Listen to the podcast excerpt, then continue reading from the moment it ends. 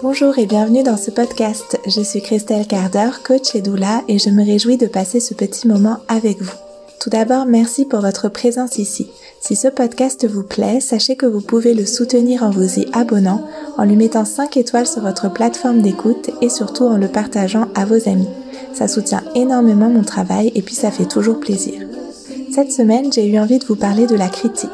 Comment y faire face Quels sont les mécanismes qui se mettent le plus souvent en place quand nous sommes confrontés à la critique Pourquoi cela génère des émotions aussi intenses en nous Et finalement, comment faire de la critique l'une des meilleures façons d'apprendre et d'évoluer dans notre vie personnelle comme professionnelle J'espère que cet épisode pourra vous être utile et je vous souhaite une excellente écoute. C'est parti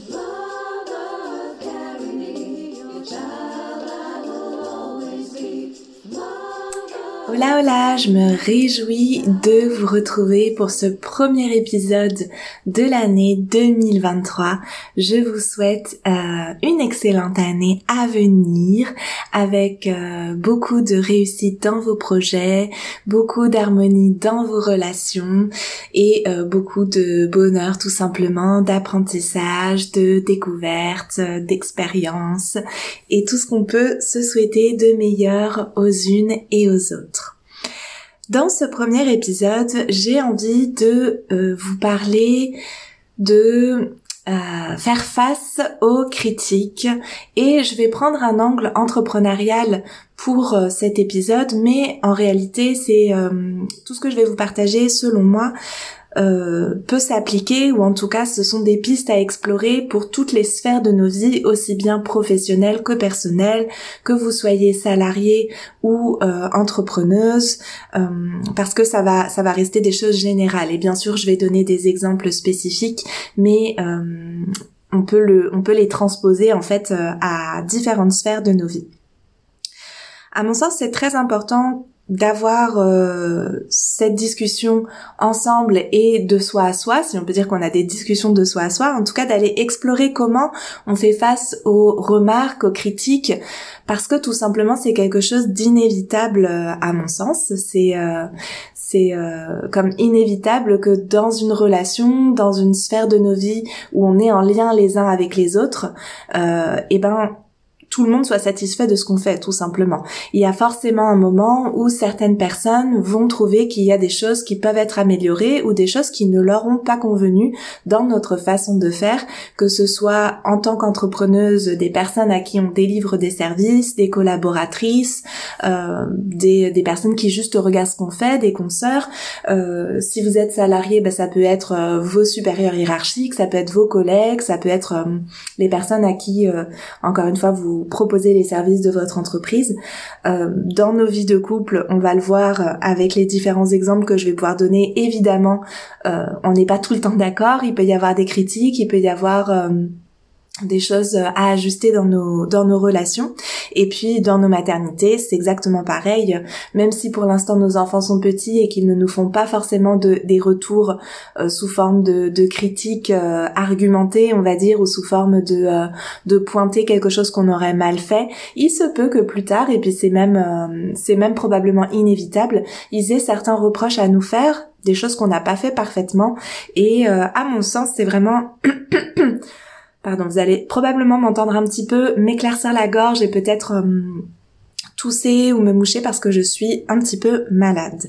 Euh, donc je reprends même avec nos enfants. Bien sûr, pour l'instant, ils sont euh, généralement euh, mes auditrices ont des enfants plutôt en bas âge, mais en grandissant, il se peut qu'ils nous formulent des critiques et je crois vraiment que la, qualité de nos relations va grandement dépendre de notre capacité à accueillir ces retours, ces critiques, ces choses qu'on aurait pu mieux faire.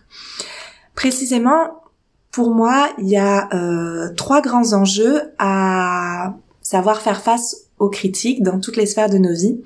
La première, c'est que puisque c'est inévitable, euh, on va forcément avoir des moments où on va avoir, comme je le disais, des critiques, des désaccords, des choses qui vont pas être euh, fluides et bien se passer entre guillemets.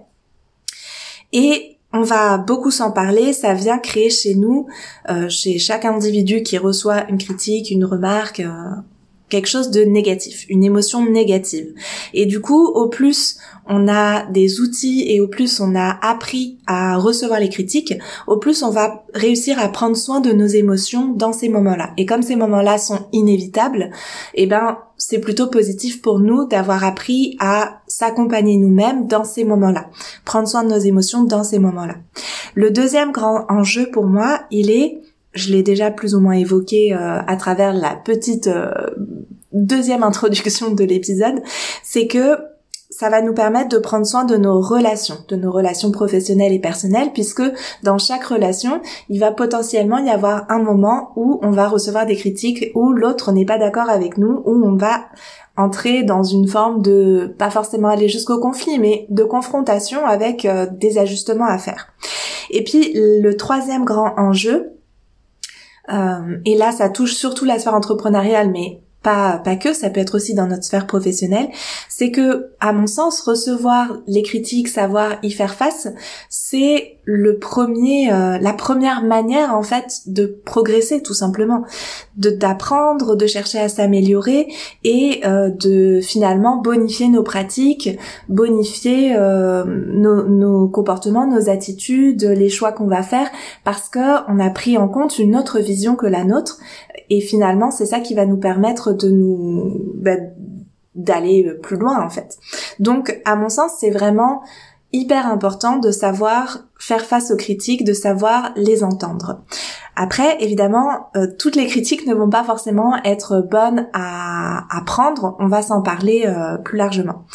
Je veux juste, avant d'entrer plus dans le détail, revenir sur une réaction que j'entends, euh, ou sur un genre de conseil, entre guillemets, que j'entends parfois de la part euh, d'autres coachs ou... ou qu'on voit un petit peu comme ça sur les réseaux sociaux, pas forcément de la part de coachs ou même de notre entourage, qui peuvent nous dire, bah, tu t'en fiches des critiques en fait. Ne ne ne t'arrête pas aux critiques, va de l'avant, n'écoute pas les critiques. Euh, c'est que des personnes qui sont jalouses ou qui jugent. Si c'est sur les réseaux sociaux, il y a qu'à les bloquer ces personnes-là. Euh, si c'est dans la vie euh, in real life, euh, il suffit de s'assumer pleinement, de couper les ponts avec les personnes qui sont toxiques, de pas mettre son énergie là-dedans. Alors oui, il y a des situations dans lesquelles effectivement c'est nécessaire de se protéger. Euh, on va y revenir. Je pense néanmoins, et vous allez le voir au fil de l'épisode, que quand on a cette attitude-là de manière systématique, bah en fait on se prive de, beaucoup de choses finalement, et notamment de ce que j'ai évoqué, prendre soin de nos relations et progresser, s'améliorer. On va y revenir euh, beaucoup plus largement. Mais pourquoi souvent c'est un conseil qui va être donné et pourquoi souvent c'est si difficile de se confronter aux réactions, euh, aux retours en fait euh, plus négatifs, aux critiques? C'est parce que ça, euh, il n'y a pas besoin d'avoir fait de grandes études de psychologie pour pour le voir et pour le ressentir. Tout simplement, ça vient nous créer en nous, comme je le disais tout à l'heure, des émotions négatives, euh, notamment de la peur du rejet, de la peur de ne pas être euh, être comprise, la peur d'être pointée du doigt, d'être mise en lumière sous un angle qui ne nous euh, mais pas à notre avantage, qui ne nous avantage pas. Et derrière toutes ces grandes, derrière toutes ces peurs, en fait, il y a la grande peur que j'ai déjà évoquée, mais que, je veux vraiment euh, mettre en, en exergue, mettre en avant, c'est celle d'être rejetée. C'est celle d'être mise à la marge d'un groupe d'individus, que ce soit nos, nos consoeurs, les personnes euh, qui font notre milieu professionnel, que ce soit notre famille, nos amis, etc. Et pourquoi on a cette peur du rejet? Ben parce que on est fondamentalement un être tribal, j'en parle très souvent sur ce podcast. On est fondamentalement un être social et que euh, une partie de nous est conçue pour fonctionner au sein d'un groupe et si on se retrouve mise à la marge ou en tout cas si on a la potentielle idée qu'on peut être mise à la marge, rejetée de notre groupe, ben ça fait extrêmement peur en fait. Ça fait extrêmement peur parce que derrière c'est un grand sentiment d'insécurité de qu'est-ce qui va se passer si je suis montrée du doigt, mise à la marge, si plus personne ne me comprend, si je me fais rejeter. Et quand on a ce signal d'alarme qui s'allume en nous, dans nos émotions, on va avoir plusieurs réactions possibles dont vous avez probablement déjà entendu parler. Si c'est la première fois que vous les entendez, vous trouverez beaucoup de d'autres occurrences à ces phénomènes de réaction qu'on a en nous, qu'on appelle en anglais fight, flight, freeze, phone. Ces quatre réactions, fight c'est combattre, flight c'est euh, s'enfuir, freeze c'est on va s'immobiliser, on va faire le mort, et phone c'est euh, alors se tapir, on, peut, on pourrait le traduire par se tapir, c'est c'est-à-dire on va euh, on va euh, éviter le conflit, mais je vais revenir sur ces quatre types de, de réactions. Euh, et ça, ce sont des réactions qui sont vraiment primaires quand justement, en tant que mammifère, on peut dire, on fait face à un danger, à une situation qui nous semble présenter un danger. On va mettre en place l'une de ces quatre stratégies pour se prémunir du danger. Et comme la critique peut faire ressurgir chez nous un sentiment très fort d'insécurité, eh bien, on va voir que on va pouvoir mettre en place ces quatre, l'un de ces quatre mécanismes, voire certains euh, mécanismes combinés. Je vais vous détailler tout ça plus en détail. Donc le premier de ces euh, mécanismes, c'est le combat. Donc on peut euh, voir que parfois, et euh, on le voit, euh, je trouve beaucoup dans nos vies de couple en général, en tout cas ça fait souvent écho quand je le présente dans la vie de couple, ou avec les personnes avec qui on est vraiment très proche, c'est peut-être plus flagrant, mais encore que pas, forcément, pas, forcément tant que ça. vous me direz, vous me ferez vos retours plus personnels via Instagram. Donc combattre. Euh, ce mécanisme-là de défense, il a le gros désavantage qui va amplifier une situation problématique. C'est-à-dire qu'on va répondre à la critique par une forme d'agression de l'autre qui va mener à une escalade finalement. C'est ces situations où euh, votre partenaire il peut vous faire la remarque que vous avez, euh, je sais pas, je prends l'exemple qui me vient le premier en tête, que vous avez laissé l'éponge au fond du lavabo euh, sans prendre le soin de l'essorer, de la remettre à sa place et que du coup c'est très désagréable quand on l'attrape. Vous savez, toutes ces petites choses du quotidien sur lesquelles on n'a pas forcément tout tous le même euh, fonctionnement et on se fait des reproches mutuels comme ça dans la vie de couple et euh, nous ça nous agace on trouve que c'est pas justifié et on va euh, répondre par une autre on se sent attaqué en fait dans notre façon de fonctionner et on va répondre par une autre attaque comme une forme de contre-attaque finalement qui va pouvoir mener à l'escalade. Dans la vie professionnelle, ça peut être par exemple que une de vos euh, une des personnes avec qui vous créez un événement par exemple va vous faire la remarque que vous avez peut-être pas euh, assuré certaines des tâches qui vous revenaient. Par exemple vous deviez euh, vous aviez convenu que vous vous trouviez le lieu et que euh, et que euh, elle, elle, euh, je sais pas, gérait la communication par exemple, et euh, elle vous fait la remarque que vous n'avez pas mis suffisamment d'énergie pour trouver le lieu, ou que le lieu ne convient pas finalement aux besoins de, de l'événement que vous devez organiser, et elle va vous formuler une critique. Et là comme ça vous met en situation de d'inconfort vous allez pouvoir dire oui ben toi t'as pas fait la communication comme t'avais euh, comme on avait dit. Ou euh, voilà c'est une forme une façon de se répondre un petit peu en miroir de je suis peut-être pas parfaite mais toi non plus regarde t'as pas fait non plus euh, ce que t'avais dit que t'allais faire. Et de cette manière là finalement on se renvoie la balle, on attaque l'autre et on va faire que faire grossir le problème finalement. Euh, et évidemment, dans cette situation-là, on ne prend pas en compte la problématique soulevée par la personne et son ressenti et euh, le, le, problème en soi. Ça, de toute façon, c'est quelque chose qu'on retrouve dans les quatre réactions possibles que je vous décris là. Une autre façon qu'on peut avoir de réagir, ça va être de s'enfuir du coup. Euh, on fait la sourde oreille, on est dans le déni et nous, dans notre euh, façon de traiter ça, ça va être qu'on va pouvoir euh, traiter la situation en évitant toute forme de conflit et on va, euh, par exemple, on va aller traiter euh, nos, les émotions que ça nous fait générer avec des stratégies d'évitement, comme par exemple, on va, on va euh, se mettre à, à, avoir des comportements un peu compulsifs avec, par exemple, la nourriture pour venir calmer nos, les émotions que ça, ça fait générer en nous. Ou on va, on va éviter ça, on va se dire, bon, bah, je ferai, je regarderai ça plus tard et je vais plutôt aller regarder une série Netflix et on va aller se mettre euh, devant une série pour pas avoir à penser au problème en fait.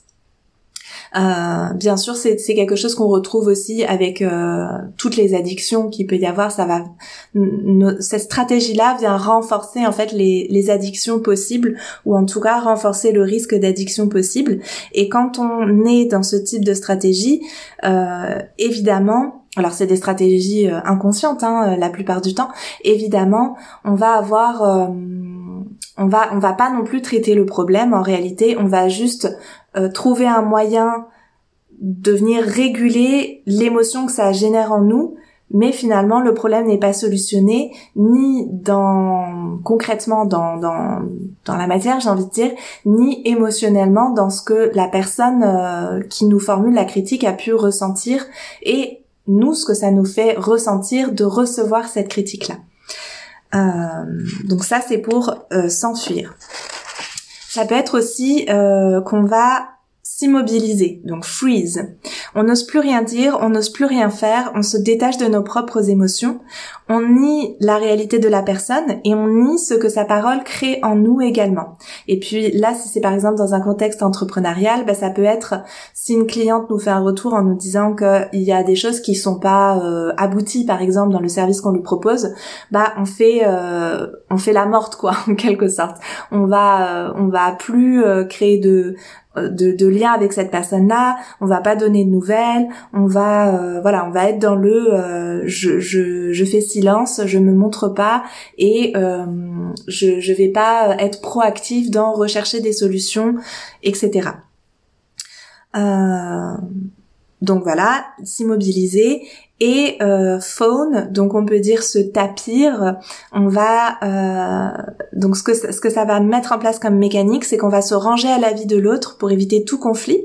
On va lisser nos paroles, nos actes euh, en faisant comme si finalement euh, non, on n'a pas vraiment fait ça, on n'a pas on n'a pas vraiment dit ça, c'est pas vraiment ça qui s'est passé et où on va dire à l'autre que oui, on est complètement d'accord, mais il n'y a pas de changement réel derrière en fait. On évite tout simplement le conflit, mais euh, on, ne permet pas non plus de trouver une solution. Dans, dans ces quatre réponses-là, qui sont des réponses instinctives et un peu primitives, on va dire comme ça, vous pouvez remarquer que dans les, dans les quatre types de réactions, il n'y a pas de responsabilité face à la critique qui nous est formulée. On va pas regarder est-ce que la personne, euh, la critique, la personne me fait une critique justifiée ou non. On va simplement avoir une surréaction émotionnelle qui va invisibiliser le ressenti de l'autre, qui va amplifier la plupart du temps notre mal-être lié à cette critique et qui va nous mettre finalement en rupture avec nous-mêmes et avec l'autre. Et en plus de ça, le problème concret reste entier. Donc au final, c'est vraiment des, réactions euh, instinctives qui rationnellement ne sont pas à notre avantage, ni à l'avantage de nos relations, ni à l'avantage de notre entreprise ou de cette sphère de notre vie dans laquelle la critique est formulée.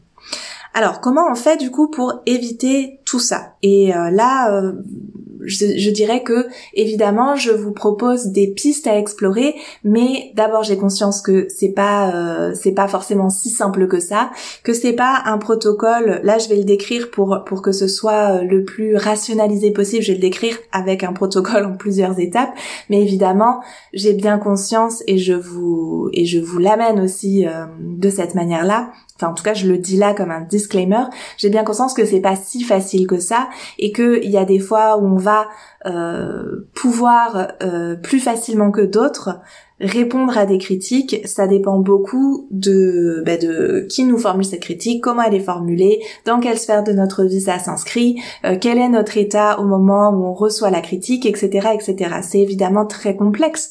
On est dans euh, l'émotionnel, le rapport humain, et du coup c'est très euh, c'est très euh, bah, c'est très complexe en fait. Hein. Évidemment, c'est beaucoup plus euh, riche et vivant que juste les quelques étapes que je vais vous décrire là.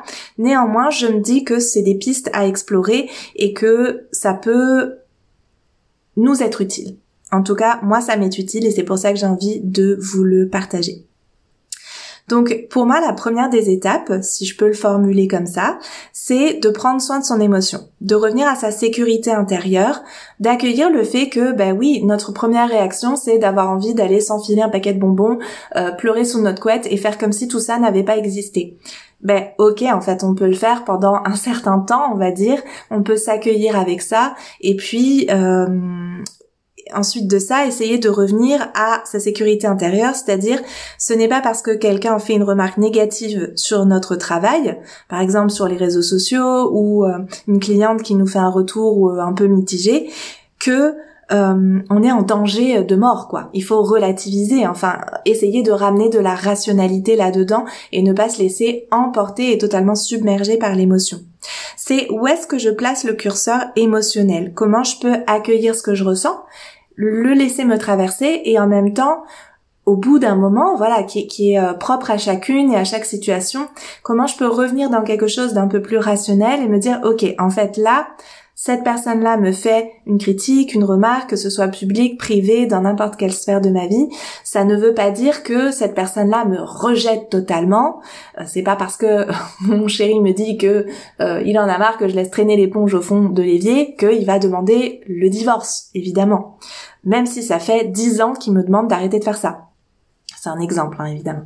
Euh, et, de la même manière, c'est pas parce que euh, une cliente ou quelqu'un sur les réseaux sociaux va formuler une critique ou va euh, voilà émettre euh, un mécontentement, dire qu'il y a quelque chose qui s'est pas bien passé pour elle, que notre entreprise est en train de sombrer sous l'eau et va complètement couler, évidemment. Donc comment on peut s'accompagner? On peut se demander comment je voudrais réagir euh, dans ces moments-là, comment je peux m'accueillir avec ça et comment je peux prendre soin de mon émotion encore une fois et peut-être ben oui pendant un temps avoir une laisser la place à cette euh, réaction instinctive et émotionnelle et ensuite de ça switcher à ok maintenant comment je peux être proactive et passer à l'étape d'après. Pour moi l'étape d'après c'est l'étape d'accueillir l'autre de savoir euh, offrir une, un possible échange, une ouverture. Euh, alors évidemment, il y a des situations dans lesquelles effectivement, on va pas forcément mettre du temps, de l'énergie à aller euh, entamer une grande discussion et un grand débat avec quelqu'un qui par exemple nous ferait un retour, euh, un jugement hyper négatif sur les réseaux sociaux sans avoir pris la peine de savoir c'est quoi notre travail. Euh, enfin voilà, ça arrive euh, notamment sur les réseaux sociaux, mais aussi ça peut être dans la vie, dans d'autres sphères de nos vies, que des personnes nous fassent des remarques qui sont vraiment absolument pas fondées, qui sont juste du jugement. La personne n'a même pas pris la peine de, de savoir qu'est-ce qu'on fait dans la ou euh, voilà. Donc ça évidemment euh, évidemment que ça arrive et que ben on n'est pas obligé de tout le temps réagir en fait à toutes les critiques qui nous sont formulées. Mais on peut se dire que euh, une fois qu'on a pris soin de notre émotion on va aller regarder avec notre intellect. Est-ce que il y a quelque chose qui est important que je que j'aille traiter avec cette personne-là en fait Comment je peux accueillir le le comment dire euh, bah, l'émotion en fait de la personne en face de moi? D'autant plus si c'est quelqu'un avec qui bah, j'ai vraiment travaillé ou qui qui a pris le temps de vraiment découvrir mon travail, etc. Euh, parce que la personne en face, elle, nous fait un retour euh, avec ses propres émotions à elle, et que évidemment, au plus on va permettre à ces émotions de s'exprimer, dans, dans la mesure du, du, du, possible, on va dire, pour nous, euh, au plus on va, euh, ben on va, on va avoir la possibilité de vraiment échanger, en fait, de connecter euh, autour de, de la problématique, quoi. Donc, accueillir l'autre. La troisième étape, c'est de, je l'ai déjà un petit peu dit en fait, c'est déjà un petit peu mêlé, mais vraiment euh, c'est important, à mon sens, d'avoir cette étape-là, c'est de regarder honnêtement la critique formulée. Est-ce que cette critique-là, il y a une part de fondé est-ce que euh, la personne a vraiment juste mal compris? Et si elle a mal compris mon travail, est-ce que c'est parce que je me suis mal exprimée, tout simplement. Euh, Donc c'est d'essayer de commencer à aller démêler. Euh, qu'est-ce qui est fondé, qu'est-ce que je peux améliorer, et puis même s'il y a des choses qui sont fondées, en fait, est-ce que est-ce que avec cette remarque là, je, je comment je prends position en fait? Par exemple, je vais vous donner un exemple très concret. Euh, récemment, j'ai eu beaucoup de critiques, en tout cas certaines critiques, autour de l'augmentation de mes tarifs. En fait, euh, augmentation de mes tarifs notamment, alors pas que, ça a été euh, progressif dans un, dans un premier mouvement parce que je me suis alignée sur les tarifs du marché du coaching et c'est effectivement des tarifs qui sont plus élevés que ce que je pratiquais auparavant et ça m'a demandé euh, beaucoup de beaucoup de, de remise en question euh, pour euh, pour me sentir prête en fait à, à à aligner ces tarifs là et puis parce que j'ai augmenté la durée de mon accompagnement j'ai doublé la durée de mon accompagnement j'ai également doublé le tarif. Mais ça n'a pas été, je sais, je ne sais pas pourquoi, ça n'a pas été vu en fait qu'il y avait ce, ce, le fait que je doublais le temps d'accompagnement en fait. Et du coup, ça a été pris par certaines personnes comme ok euh, Christelle elle double son tarif euh, soudainement de coaching. Et effectivement je peux comprendre que ce soit euh, choquant en fait.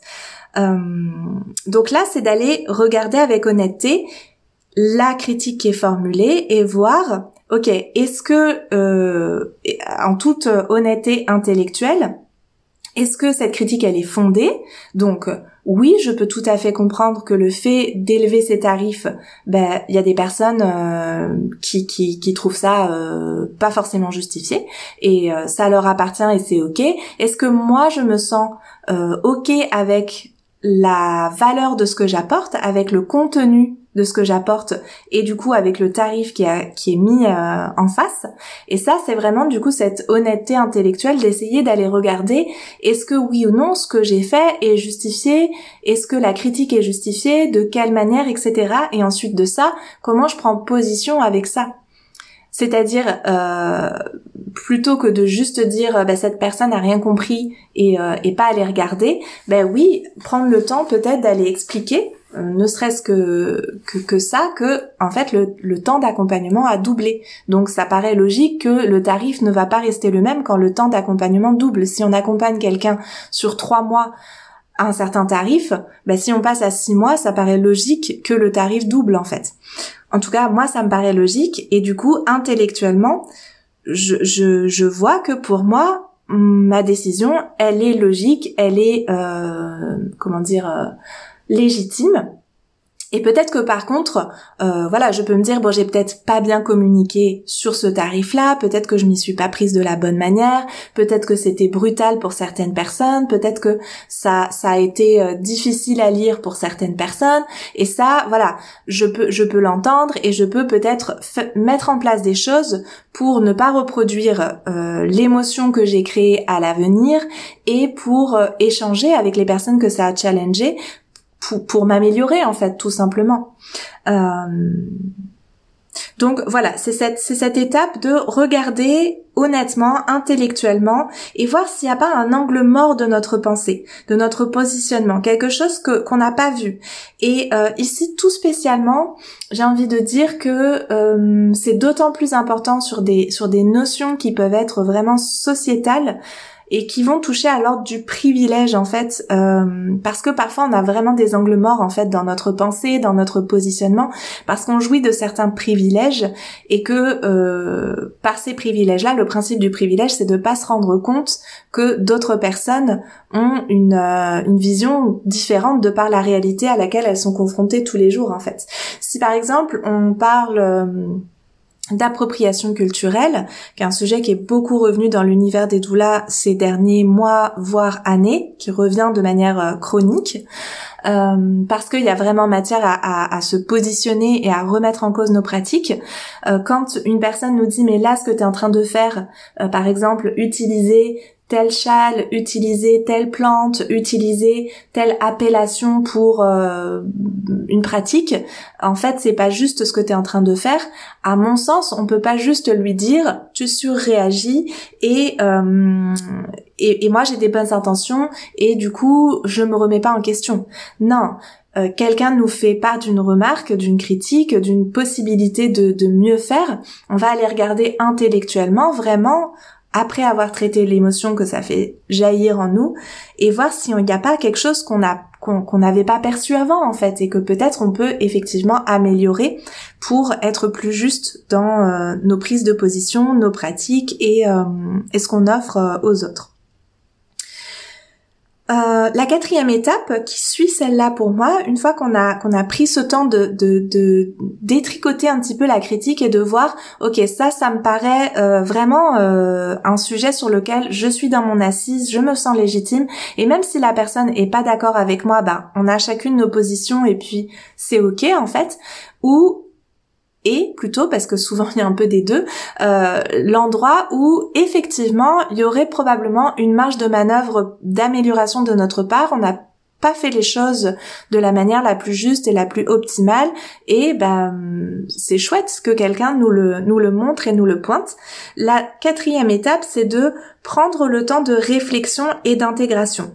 C'est-à-dire une fois qu'on a observé euh, plus rationnellement ce qui se passe, comment je veux réagir dans mes actes, comment je veux, je veux vraiment euh, implémenter un changement plus en profondeur en fait, parce que une fois qu'on s'est aperçu que oui, il y avait probablement des choses qu'on pouvait mieux faire, ben quelle est ma, ma, quelles sont les actions, réellement les actions que je vais mettre en place pour améliorer les choses et pas juste me contenter de me dire ah bah oui effectivement j'ai pas forcément bien fait et euh, je le regrette en fait. Comment je peux vraiment mettre en place des choses pour que la situation se reproduise pas et pour avoir un changement en profondeur? Et ça, c'est une étape qui, à mon sens, est euh, et, euh, pas si simple. Euh, D'abord parce que c'est euh, jamais si simple de mettre en place des actions, mais aussi parce que euh, je pense qu'il y a comme un, un, un biais qui fait que une fois qu'on a reconnu notre euh, erreur, euh, parfois juste pour nous-mêmes d'ailleurs, hein, on se contente parfois de la reconnaître juste pour nous-mêmes. C'est un peu comme faute avouée à moitié pardonnée, et là ce serait un peu comme faute avouée totalement pardonnée, et ça va quelque part nous dédouaner de prendre position et de changer nos actions à plus long terme. Donc ça c'est un peu le premier euh, danger on va dire, c'est de se dire que si on fait amende honorable, bah finalement c'est déjà bien et ça suffit peut-être. Euh, malheureusement, non, comme vous vous en doutez, si on le positionne sur euh, sur euh, si on le on le place on le replace avec mon exemple de l'éponge par exemple, bah oui, je peux m'excuser pendant dix ans auprès de mon compagnon de mettre mon éponge au fond du lavabo sans les l'essorer. C'est pas pour autant que juste s'excuser euh, va pas faire en sorte que je vais changer mon comportement. Non, je dois vraiment prendre une nouvelle habitude avec cette éponge. Et si on le replace dans le contexte entrepreneurial, par exemple autour de l'appropriation culturelle ou autour d'autres euh, d'autres euh, pratiques qui peuvent être remises en question, il s'agit pas seulement de se dire que on va on, est désolé en fait euh, et de, de de continuer finalement un peu malgré nous et parce que parce que tout le monde fait ça et parce qu'on a l'habitude de faire ça, à, continuer à reproduire ces mécanismes qui peut-être nous sont reprochés euh, quand c'est quelque chose d'un peu systémique comme ça euh, au sein de pratiques professionnelles, ou si par exemple quelqu'un nous fait un retour que par exemple, je sais pas, euh, dans notre accompagnement, il a pu manquer par exemple si on est euh, par exemple masseuse, que ça aurait été euh, bien qu'on fasse chauffer notre huile de massage par exemple parce que euh, là l'huile était froide et que nos mains étaient froides et que du coup c'était bah agréable mais à chaque fois qu'on retouchait la personne il y avait ce contact froid et que du coup c'est c'est bah ça ça fait sortir du massage et ça crée de la crispation. Bon bah si on dit bah désolé c'est vrai que j'avais les mains un peu froides et que l'huile n'était pas chauffée c'est bien de dire ça, mais ça va pas suffire. Il faut par ailleurs mettre en place des choses pour que on améliore notre service et par exemple acquérir du matériel pour faire chauffer l'huile, euh, etc. Quoi. Vous avez compris le principe, je pense. Euh, la deuxième difficulté de cette étape-là, à mon sens, c'est que si on fait vraiment des changements en profondeur. Alors j'ai donné des exemples qui sont euh, très ponctuels, comme cette histoire de l'éponge euh, pour imager les choses, ou euh, là un détail qui, qui, est un peu comme juste technique autour de faire chauffer son huile de massage. Mais quand on parle de sujets plus globaux et plus systémiques, évidemment que implémenter des vrais changements en profondeur, ça prend du temps en fait. Ça prend du temps et du coup, puisque ça prend du temps, ça veut dire que ça va nous demander un effort sur la durée, sur la longueur et un effort de déconstruction parfois de, de, de certaines de nos pratiques. Et du coup, c'est vraiment sur certains sujets challengeant pour nous dans notre entreprise. Euh, et, et, et, par conséquent, bah, on peut on peut avoir tendance à faire un peu l'impasse là-dessus ou à le à le faire de manière euh, alors soit à vouloir le faire trop vite, j'ai envie de dire, qui ce qui peut être aussi un danger, à vouloir tout de suite euh, bah, tout euh, tout transformer de fond en comble, tout changer, euh, se précipiter en fait dans le changement parce que bah, on revient à cette à cette euh, ces mécaniques un peu instinctuelles, instinctif plutôt, euh, où on veut éviter le conflit et où du coup on va juste lisser en fait tout ce qu'on fait euh, le plus rapidement possible pour euh, pour effacer notre erreur d'une certaine manière. Et puis je veux dire c'est c'est c'est je pense que c'est humain en fait d'avoir envie de faire ça et de, et vite vite vite faire les changements euh, pour pas que ça se voit qu'on s'est trompé d'une certaine manière. Euh, mais est-ce que ces changements vont vraiment être en profondeur et comment, même si j'ai cette euh, ce réflexe-là, cette mécanique-là de vouloir aller très vite, euh, transformer ma pratique, bonifier les choses, ce qui à la limite est plutôt euh, honorable, j'ai envie de dire, enfin en tout cas à mon sens, mais comment vraiment en profondeur et dans le temps, je vais transformer ça. Donc pour résumer un petit peu et pas trop m'éparpiller, cette étape-là pour moi d'intégration et de transformation, il y a plusieurs choses sur lesquelles si on veut vraiment, à mon sens, s'améliorer, on peut être vraiment vigilante, c'est se donner le temps euh, et, essayer de faire quelque chose vraiment en profondeur, de réfléchi et qui nous corresponde vraiment en fait. Parce que parfois, quand on voit qu'on a fait comme une bêtise ou une erreur ou quelque chose qui qui va pas, eh ben on va on va avoir le réflexe d'aller chercher et, parfois c'est euh, c'est bien. Euh, on va avoir le réflexe d'aller chercher à l'extérieur de nous-mêmes les ressources. Alors comment je peux faire? Par exemple, j'ai utilisé euh, une plante dans euh, je sais pas euh, ça pourrait être dans quoi. J'ai utilisé une plante dans euh, bah, justement des, de, la, confection de tisane par exemple. Vous vous êtes herboriste et vous fabriquez des tisanes. J'ai utilisé une plante qui en fait n'est pas de mon matrimoine originel qui qui fait pas sens euh, par rapport à cette euh, à cette euh, alchimie et cette tisane que je, que j'ai envie de créer. Et tout de suite hop je vais aller chercher sur dans la dans de la documentation sur internet chez des consoeurs ce qui se faisait avant.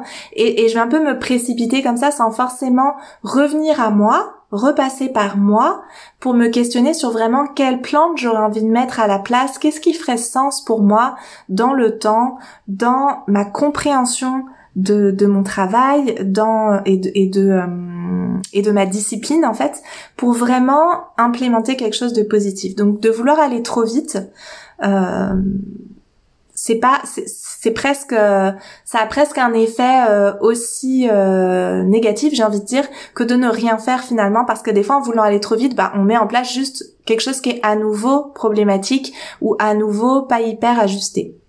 Donc c'est vraiment euh, c'est vraiment aussi voilà se donner le temps respecter le temps du changement en fait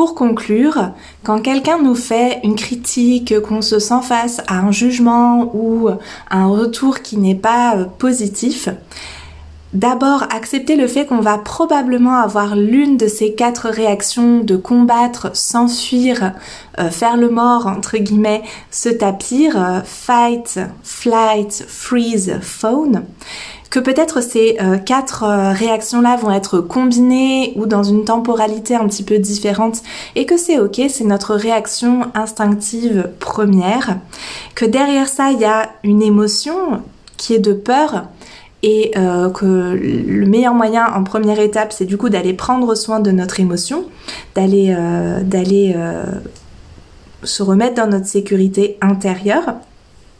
Ensuite de ça, faire de l'espace à l'autre pour accueillir à la fois sa remarque, à la fois l'émotion qu'il a derrière sa propre remarque. En troisième étape, regarder intellectuellement la remarque qui nous est faite, la critique, le jugement, qu'est-ce qui est fondé et qu'est-ce qui ne l'est pas? Et en quatrième étape, se positionner dans le temps durablement vis-à-vis des remarques qui nous ont été faites et ajuster notre travail, notre attitude, etc. Quand on vit tout ce processus-là, on va au final remettre de la reliance avec nos propres émotions. On va avoir grandi dans notre intelligence émotionnelle parce que on a pu travailler, on a pu observer quelles sont nos peurs, quels sont nos mécanismes. On s'est assise dans l'inconfort et on en ressort grandi pour nous-mêmes. Donc on a travaillé notre intelligence émotionnelle. On a travaillé notre capacité de reliance à l'autre plutôt que notre séparation. C'est-à-dire au final, on a travaillé notre intelligence relationnelle. Et ça, c'est quelque chose qui est extrêmement important en entrepreneuriat, de venir travailler notre intelligence relationnelle. Donc ça, c'est quelque chose qui aura été agrandi par tout ce processus également. Et enfin, on a agrandi nos compétences, euh, on va dire, intellectuelles et techniques plus, euh, plus euh, palpables et quantifiables. On a agrandi notre horizon, on a bonifié nos pratiques, en tout cas, on l'espère, c'est quand même l'un des objectifs. Et à travers tout ce processus, on en ressort grandi. La relation à l'autre, ben, on l'espère en ressort grandi. En tout cas, on peut se dire que nous, on aura fait notre part pour que cette relation euh, soit nourrie, cultivée, en ressorte grandie. Après, il y a forcément la, la part de l'autre qui lui revient. Et on a potentiellement fait grandir également notre euh, activité, notre entreprise, nos services parce que on s'est amélioré ou on a amélioré certaines de nos compétences, en tout cas dans la sphère d'activité et de vie dans laquelle s'inscrit la critique. Quand on arrive à faire, à mon sens, cette progression-là, non seulement on va grandir nous-mêmes, on va faire grandir notre activité, nos services, mais au passage, ben, on va aussi, si possible, inviter les autres autour de nous par notre simple euh, positionnement, en fait, à être plus à l'écoute, plus ouvert, plus réceptif euh, et, et, faire grandir aussi ceux qui cheminent à nos côtés finalement. Et ça pour moi c'est le vrai leadership et c'est ce qui va amener beaucoup de, de transformations positives dans nos entreprises et dans toutes les sphères de nos vies euh, finalement. Euh, voilà.